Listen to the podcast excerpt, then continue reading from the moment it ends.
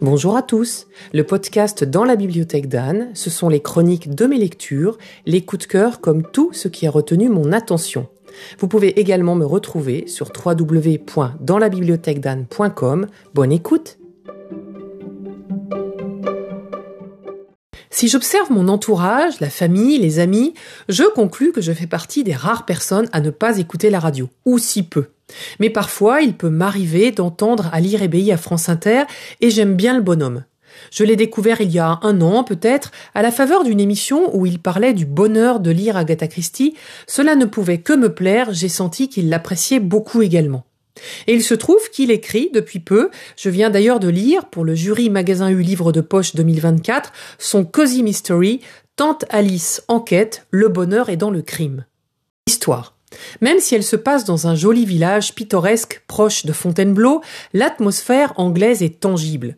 Scones, salon de thé littéraire, petit-déj anglo-saxon, thé Earl Grey, amour des jardins et de la nature sous la pluie, tout ça me ravit.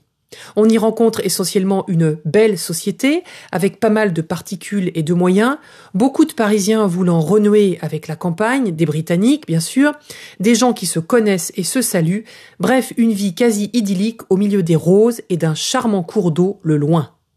Et au milieu de tout ce beau monde, Alice Bonneville, 58 ans, veuve, sans enfant mais hébergeant son neveu et psy Arthur, propriétaire ou tout au moins ayant des parts dans les biscuits Bonneville, société qui appartenait à son défunt mari, ancienne prof de droit, fan de pâtisserie et excellente cuisinière. Marrante, droite, espiègle, fidèle en amitié, une chouette femme mais aussi Paul Fay, le grand gourou des temps modernes, riche à millions, ayant créé les cinq vérités celtiques que tout le monde s'arrache, et qui sait rendre jaloux les autres puisqu'on va l'assassiner. Alice mène et résout l'enquête, aidée de ses amis, Haroun, secrètement amoureux d'elle, et son amie de toujours, Olivia. Un peu comme dans les Dames de Marlowe, la police ne fait que de la figuration.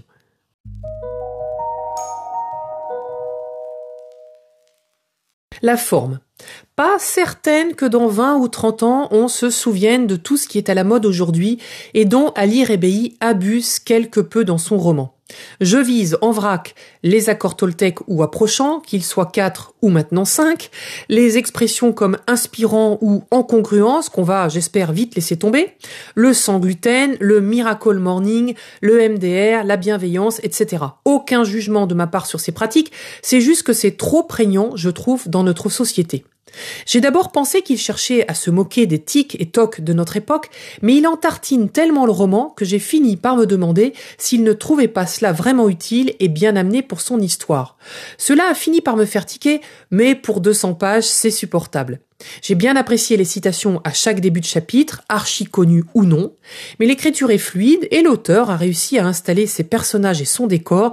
Je ne vais pas bouder mon plaisir, j'ai malgré tout passé un bon moment. Il semblerait qu'on puisse avoir une suite, je la lirai avec entrain, en espérant qu'il usera moins de concepts contemporains. Je vous souhaite une bonne journée et vous dis à bientôt pour un prochain épisode.